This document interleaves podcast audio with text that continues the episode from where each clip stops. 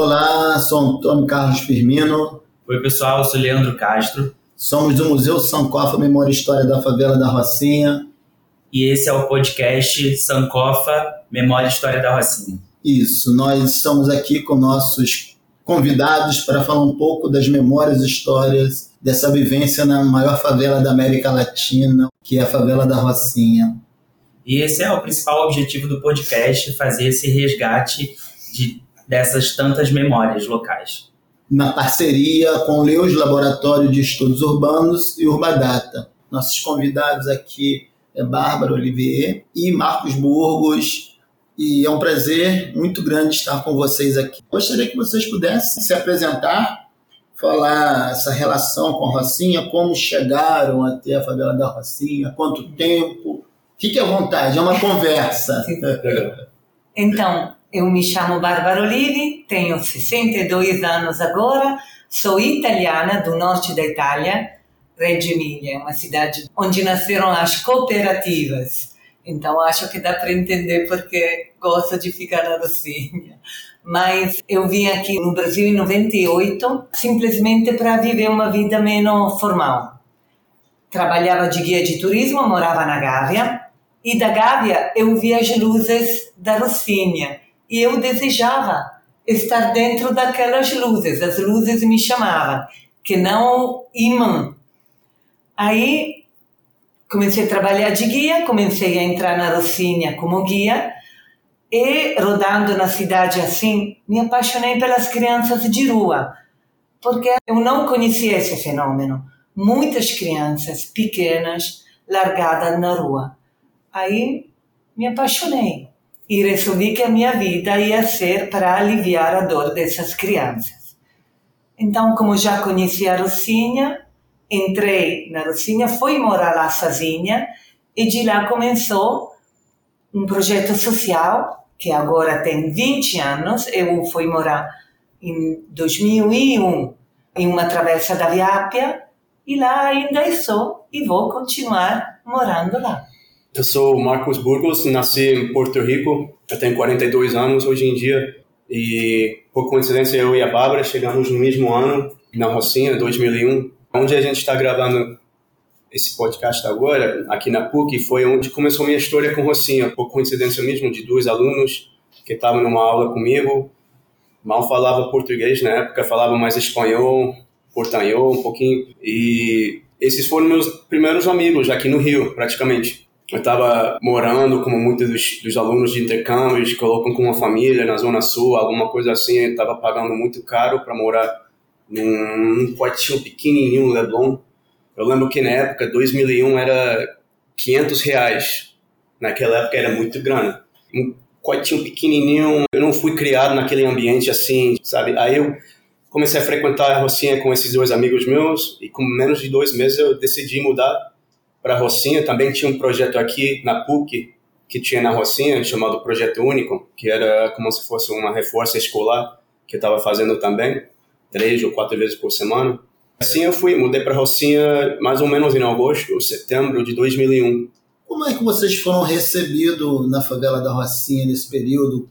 Como é que isso foi para vocês? Uma coisa é você se encantar e visitar, ficar, mas como é que se deu esse processo, desse início dessa relação? Bom, eu entrei na Rocinha porque um porteiro do meu condomínio na Gávea me convidou a um almoço na casa dele e então esse foi o quebrar-gelo da situação. A mulher dele me acolheu com muito amor e junto com o almoço ela me deu a chave da casa dela.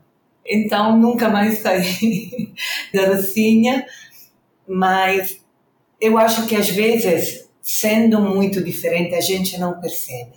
Então eu acho que de uma forma essa pergunta deveria ser feita aos outros moradores e não para a gente mesmo, porque a gente não percebe. É tão diferente e, sinceramente, eu ainda não tinha conhecimento da atitude do brasileiro em geral. Claro, tinha gente que me protegia, a família do meu porteiro, uma minha amiga. Eu tinha anjo da guarda que me dava nas instruções e tudo. Então eu sei que fui muito protegida. E é óbvio que sendo mulher, sozinha, loira mesmo se tinta, é óbvio que chamava atenção. Então eu usava muitas precauções. Não dava muita confiança, não saía à noite, ficava na minha, não paquerava, mas com certeza o que fez a diferença foi esses anjos da guarda. E você, Marcos? Desde a primeira vez eu fui super bem recebido na Rocinha. Até às vezes eu achei demais. Até hoje em dia acho que não tem nenhum lugar na face da terra onde eu sinto mais seguro do que na Rocinha. E as pessoas às vezes não entendem isso, pessoas de fora. Mas eu sempre fui super bem recebido. Naquela época, assim, eu tinha 21 anos, mas eu tinha cara de 16 naquela época. Eu acho que eu era às vezes meio visto como um adolescente meio perdido, assim, andando. E as pessoas realmente cuidavam de mim. Por isso eu estou até hoje em dia na Rocinha, frequentando a Rocinha, envolvida com a Rocinha, porque marcou minha vida. Eu fui super bem recebido. Então, nessa relação de vocês serem bem acolhidos, como é que vocês veem essa diferença desses anos todos para hoje? O que, que vocês percebem dessa diferença? Se a atitude conosco mudou? Sim. Bem, gente, eu acho que o mundo inteiro mudou e mudou muito. A Rocinha mudou.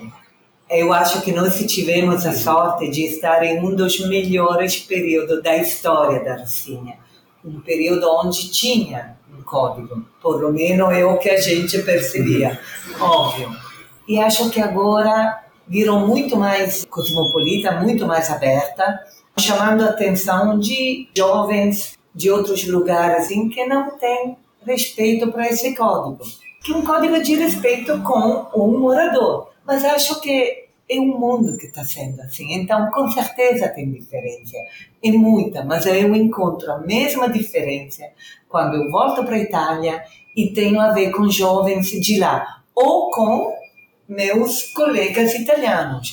Então, acho que de uma forma, nosso estar nas comunidades ainda mantém uma atenção um respeito para os outros, uma atenção na atitude nossa com os outros e dos outros conosco. Isso acho que é muito forte e óbvio, já tem 20, 21 anos de raízes bem insediada. Então acho que a gente vira quase um fulcro, um ponto de referência. Acho que nós viramos, dependendo da nossa atitude, óbvio, um bom exemplo. Para qualquer comunidade você entra. E a gente sabe que uma das primeiras formas de educação justamente é um exemplo positivo. Eu acho que em 2001 ainda tinha uns estrangeiros, uns gringos na Rocinha. Estava começando, não começando, mas não era como que está hoje em dia, durante a época da Copa, das Olimpíadas. Até, acho que era um pouco mais raro o turismo, naquela época não era tão... Eu não sei como que está hoje em dia, se ainda voltou aqueles jeep e tal. Mas o tratamento, o recebimento das pessoas, acho que tá ótimo ainda. Acho que teve uma época que talvez moradores da Rocinha ficaram meio com nojo de gringo, que tinha tanto gringo na Rocinha.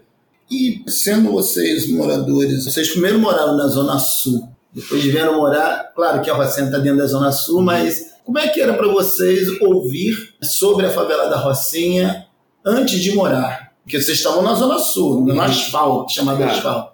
O dia que eu falei para a dona da casa, em Leblon, que eu ia morar na Rocinha, tinha aqueles celulares antigos. Foi meu primeiro celular, foi aqui no Brasil, na verdade. Comprei aqui. Ela ligou, falou que estava revistando o meu quarto. Aí eu saí de Itapuque correndo, eu falei, o quê? Aí eu cheguei lá, ela tinha jogado tudo no chão. Ela tinha certeza que eu estava vendendo drogas e usando drogas, porque nenhuma pessoa normal ia mudar de Leblon para Rocinha. Eu lembro que eu tinha uma câmera aquelas antigas, aí eu tirei um monte de foto e falei, cara, eu não tô acreditando nisso. Ela tirou tudo que eu tinha, jogou no chão. E eu fiz uma reclamação aqui na PUC, mas não fizeram nada. E, enfim, a imagem da Rocinha sempre foi péssima pelas pessoas, pela mídia, pessoas da Zona Sul que você está falando, eu acho. Você, Bárbara? Mas, sinceramente, morei dois anos na Gávea e um ano em Copacabana. Na Gávea, eu evitava de falar. Evitava de falar que entrava na Rocinha para brincar com as crianças, porque eu sabia que as pessoas com quem morava, porque eu também aluguei um apartamento na Gávea e pagava num apartamento um quarto 500 tá reais naquela época. E justamente eu sabia que o pessoal daquela casa tinha prevenção, então não falava. Em Copacabana já foi diferente, porque Copacabana eu morava em Prado Júnior, onde tinha bordéis. Naquela época era muita animação na rua, de prostituição e tudo, então eu conhecia todo mundo, falava com todo mundo. Então em Copacabana não vivenciei com esse preconceito. Na Gávea, sim, é muito. Mesmo o pessoal de lá sabendo que se não tinha assalto, se não tinha perigo na Gávea, era devido aos moradores. Sim. Bom, quando vocês não estão na Rocinha, vocês retornam para visitar os amigos, parentes, que saudade vocês sentem da Rocinha? Eu lembro uma vez a diferença enorme, sobretudo, gente, o silêncio. Normalmente eu vou para casa da minha mãe e você não escuta nada e você percebe que tem hábitos que você pega da tua vivência na comunidade que chega a ser parte de você, mas não fazem parte do outro jeito de viver, cioè do mundo, digamos, europeu. E também a Europa é muito diversificada, então falamos de um jeito geral. Mas, por exemplo, uma vez em Milão começou trovões, estava chegando um temporal. Aí eu e meu marido, cadê as velas? Cadê as velas? Achando que ia cair a eletricidade. Ou uma minha amiga brasileira que viajou com a gente saiu na varanda da casa da minha mãe, olhou ao redor e falou: Mas cadê todo mundo? Porque não tinha ninguém na rua. Então é óbvio que é uma diferença enorme. A saudade qual é? Sinceramente, depois de dois meses que a gente fica lá cuidando da mãe e tudo, você mata a saudade dela, você mata a saudade dos amigos italianos, da boa comidinha e tudo, mas aí começa a bater a saudade daqui. Aí o desejo de voltar é tão forte que você conta as horas, os dias para voltar atrás assim. Eu, por exemplo, agora estou com muita saudade da Rocinha. Eu estou um tempinho sem para a Rocinha e estou precisando, de verdade. Sempre vou lá ver meus pais, família, trabalhar um pouco, fazer alguma coisa. Mas sempre depois de um mês, dois meses, começa a bater muito forte a saudade. E assim, a, a gente está falando de Rocinha, mas Rocinha é, obviamente, pessoas, moradores e meus melhores amigos na face da terra tem um monte na Rocinha, então sinto saudade. Eu tenho famílias na Rocinha que considero como se fosse minha família.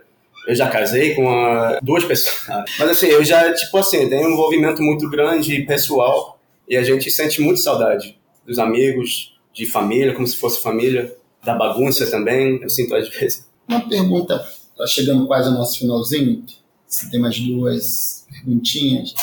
Uma é, como é que foi para famílias familiares de vocês saberem que vocês estariam vindo para o Brasil e vir morar numa favela, onde que todos os estereótipos de violência, prostituição, bandidagem, tiroteio, como é que foi essa, esse momento? E se até hoje eles se acostumaram ou não, e se visitam vocês também.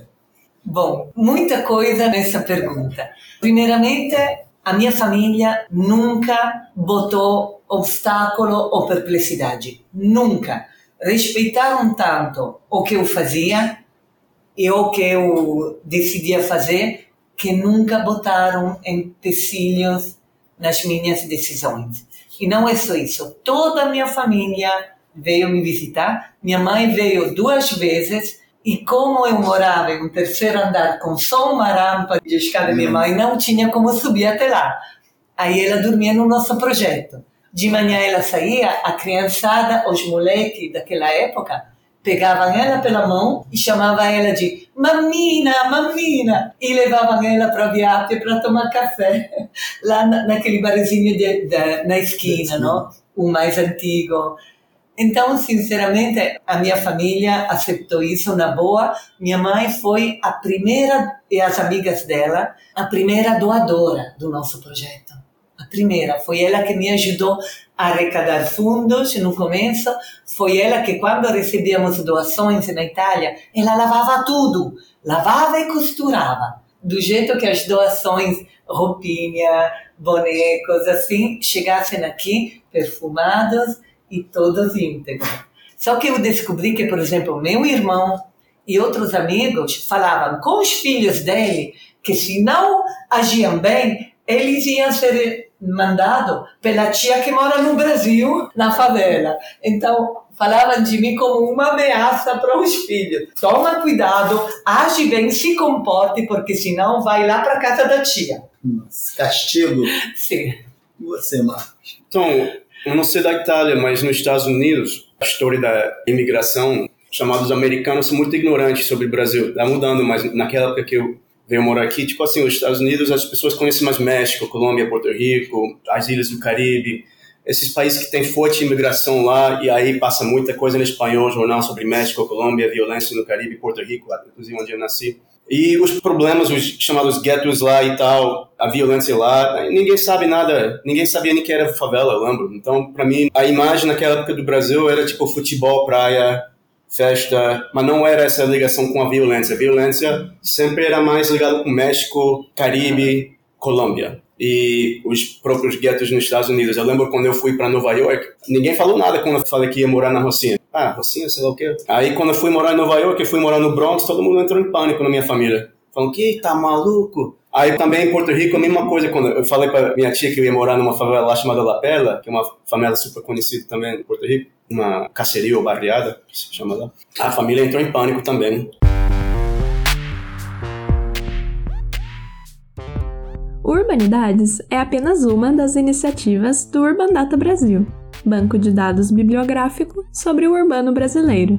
Em nosso site você encontra milhares de referências classificadas, textos digitalizados para download gratuito e pode registrar trabalhos de sua autoria. Visite urbandatabrasil.fefeleste.usp.br e siga também nossa página no Facebook.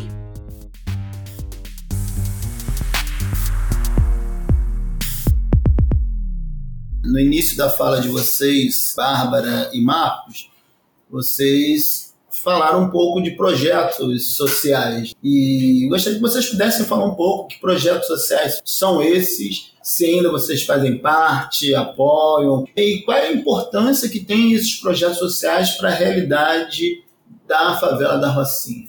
Eu sou budista, então acredito muito na ação do karma. Então acho que não foi acaso que quando escolhi ser livre, eu vim aqui no Brasil e no Brasil encontrei essa paixão pela criança de rua. Paixão no sentido que chamou muito a minha atenção e resolvi que não era certo. Crianças de oito anos sozinhas na rua. Mas eu acho que isso estava dentro de mim, só precisava da manifestação externa da oportunidade externa para poder se manifestar. Começamos uma ação, como falava antes, com minha mãe, simplesmente acompanhando essa criançada. Quando eu terminava de trabalhar de guia, ia voltando para casa, eu tinha tempo, ficava observando as crianças e de lá começaram as primeiras ações. Você fica sentado do lado deles, compra arroz e feijão, entrega roupa. Eu ia nos sinais pegar aquelas crianças que cheiravam cola. E daí começou uma coisa pequena, espontânea, não era uma associação. Só que você descobre que você quer mais. Eu usava para fazer isso o dinheiro da gorjeta. Então, trabalhava, o que eu ganhava contratando com as empresas de turismo era meu salário, mas as gorjetas eu usava para cuidar das crianças. Aí você deseja mais para elas. Aí você precisa de mais dinheiro. Aí você precisa ser uma pessoa jurídica. Senão, como é que você vai administrar dinheiro que outros te dão? Aí virou uma associação, no papel. Mas, na realidade, no coração já era alguma coisa mais. E mais você faz, mais você vê que tem necessidade. Então você faz, faz, faz. E cadê a liberdade? Eu que queria ser livre, na realidade encontrei a maior liberdade do mundo, que é aquela do coração, que expressa a própria vontade, expressa o próprio amor, que é o respeito para os outros, sobretudo o respeito para os mais frágeis. Então, é crianças e idosos. Eu adoro os velhinhos. Nosso último projeto, com certeza, vai ser um projeto para idosos. Sobretudo porque tenho que pensar no meu futuro daqui a pouco. Tem duas associações agora, uma na Itália para arrecadar fundos, que fazemos evento, arrecadamos na Itália, o dinheiro é enviado para a associação aqui no Brasil. Então somos as mesmas pessoas, se chama Il Sorriso miei bimbi na Itália, no Brasil é Associação Amigos da Vida, e a gente celebra a vida e o amor que temos pelo próximo. É um projeto de educação e cultura, porque educação pode mudar a pessoa e a pessoa pode mudar a sociedade. Então, nossos projetos vão de dois anos até 80, 84. 84, maravilha. Sim, eu, acho vou, assim. eu vou chegar lá. Sim. E Marcos, você, meu nome? Eu lembro ficando impressionado com a quantidade de organizações na Rocinha. Com o passar de tempo, mais ainda eu vi muitos estrangeiros, gringos, sei lá, que moravam na Rocinha. Parece que cada gringo abria uma ONG na Rocinha. Eu lembro que eu estava, para 2006, eu e um amigo meu, André, a gente fez um levantamento. A gente tentou fazer, que não foi fácil, sobre todas as ONGs na Rocinha e acabou sendo parte da minha tese de mestrado. Acho que na época a gente achou, de fato, 60 e pouco que estava funcionando mesmo, que não estava só o nome e tal. E uma das coisas que a gente viu foi que tinha muita pouca coisa com deficientes que a gente começou a ver o que estão fazendo. E eu venho de uma família que meus dois pais davam aula de educação especial, trabalhava com certas formas de deficiência físicas e intelectuais. Eu até comentei isso com meu pai e falei, por que vocês não tentam fazer alguma coisa relacionada a isso? Tinha uma organização da prefeitura chamada FUNLAR, que fazia, mas estava muito devagar na época, muito mesmo, estava praticamente parada. A gente começou a trabalhar um pouquinho com o FUNLAR e também levantar dados sobre os deficientes e tal na Rocinha. E, cara, foi um projeto lindo, só que eu fui péssimo, estava começando meu doutorado, eu sou péssimo de administrar coisas. Aí eu aprendi muito mesmo sobre o mundo das ONGs também, a concorrência. Eu acho que as ONGs e as organizações da sociedade civil têm um papel importante, mas não para mim. E eu vejo muito importante no papel do governo, do Estado. A própria concorrência foi uma coisa que me fazia querer afastar daquele mundo. As pessoas fingem que não é tudo de bom e tal, mas todo mundo está correndo atrás de dinheiro. E para mim não foi o mundo que eu gostei muito. E também a nossa ONG, nesse sentido, foi um grande fracasso que a gente não conseguiu captar os fundos que era necessário para fazer isso. Mas aprendi, isso foi uma coisa que ajudou ao meu desenvolvimento intelectual e acho que o mundo real começou a agir mais como uma um movimento. Na época que a prefeitura estava querendo uh, remover Laboriô, por exemplo, a gente fez muita coisa, muito movimento e e desde então eu estou mais tentando fazer esse tipo de coisa na Rocinha, com a Rocinha Sem Fronteiras, com o museu. Mas eu vejo o meu papel como estrangeiro, por exemplo, hoje em dia, mais de querer ajudar de alguma forma e não estar na frente de nada na Rocinha. Acho que isso, para mim, pelo menos, é o papel do morador mesmo, que é de lá. Eu acho que as organizações na Rocinha têm uma história super interessante, movimentos de resistência, de organização, de moradores, de projetos. É uma história linda na Rocinha. Para finalizar a nossa roda de conversa aqui, na bagagem de vocês, desses anos todos vivendo no Brasil, especificamente a Rocinha, está no coração de vocês, o que vocês teriam assim como guardar de melhor? O que vocês aprenderam? Ainda estão no processo de aprendizagem também, né?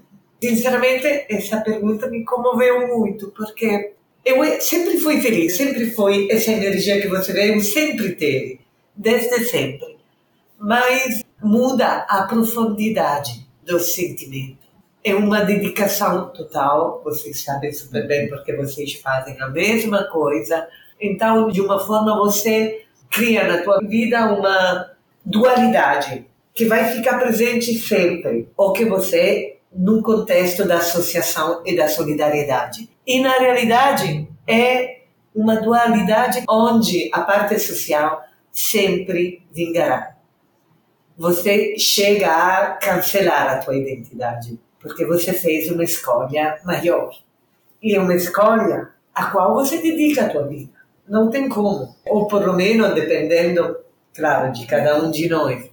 Mas acho que é uma escolha humana e social.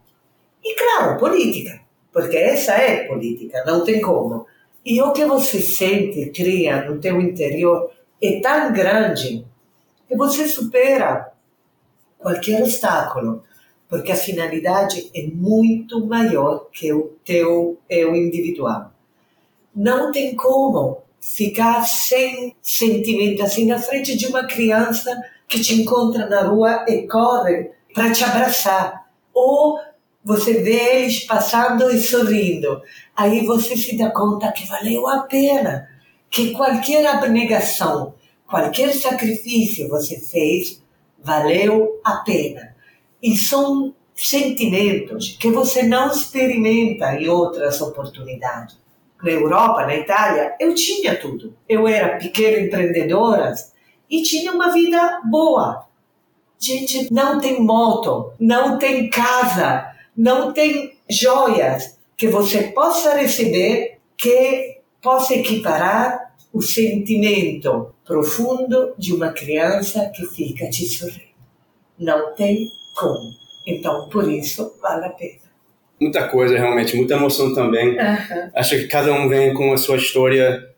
Eu realmente cheguei na Rocinha como meio pedido mesmo de uma família que mudava para aqui, para lá, que eu nunca fui muito aceito em nenhum lugar em Porto Rico. Já me chamaram de gringo bem antes que eu cheguei aqui nos Estados Unidos. Nunca fui, eu, pelo menos a minha experiência, nunca fui americano de verdade, sabe? Que eu nasci em outro lugar, nome diferente e tal. Então, quando eu cheguei na Rocina, eu senti melhor recebido na Rocina em qualquer lugar onde eu nasci, até nos Estados Unidos. Então, eu lembro a Rua Maria do Carmo, cara, quando eu queria tirar lá no Laborio, foi muito forte. Para uma pessoa que nunca tem nenhum lugar onde ir, meus pais mudaram tantas vezes que não tem, tipo, ah, a casa dos meus pais, eles moram hoje em dia em um apartamento, num lugar que não então, é uma estabilidade. Rocinha, para mim, representa uma certa estabilidade pessoal na minha vida, pessoas que eu conheço há muito tempo. Eu vejo Rocinha como um microcosmo também da sociedade brasileira e também das Américas, talvez do mundo. A gente está falando a imagem muitas vezes aqui de gringo estrangeiro da Europa, dos Estados Unidos, Canadá, sei lá o quê. Mas tem muito estrangeiro na Rocinha da América Latina da Venezuela, Cuba, Chile, Colômbia. Eu acho que seria interessante uma conversa com esse tipo de estrangeiro que tem uma realidade. Conheço uns mototáxis da Colômbia, eles têm uma realidade diferente que o estrangeiro, às vezes, que vem da Europa, dos Estados Unidos. Eu conheço um cara que corta cabelo, um cubano, por exemplo. Conheço muita gente da América Latina, de outros lugares que moram na Rocinha e realmente é um lugar especial para mim, acho que é para muita gente. É uma comunidade linda, apesar de tudo, e eu espero que faça parte da minha vida para sempre, na verdade. Quero agradecer a vocês, Marcos, Bárbara, por esse momento, dessa declaração, desse depoimento, dessa conversa no nosso podcast. Mais uma vez, obrigado em nome do Museu São Cofre Memória Obrigado a vocês. E também na nossa parceria com o professor Rafael aqui, nessa construção da nossa biblioteca virtual. Obrigado e até a próxima, nosso próximo podcast. Obrigado. Obrigada.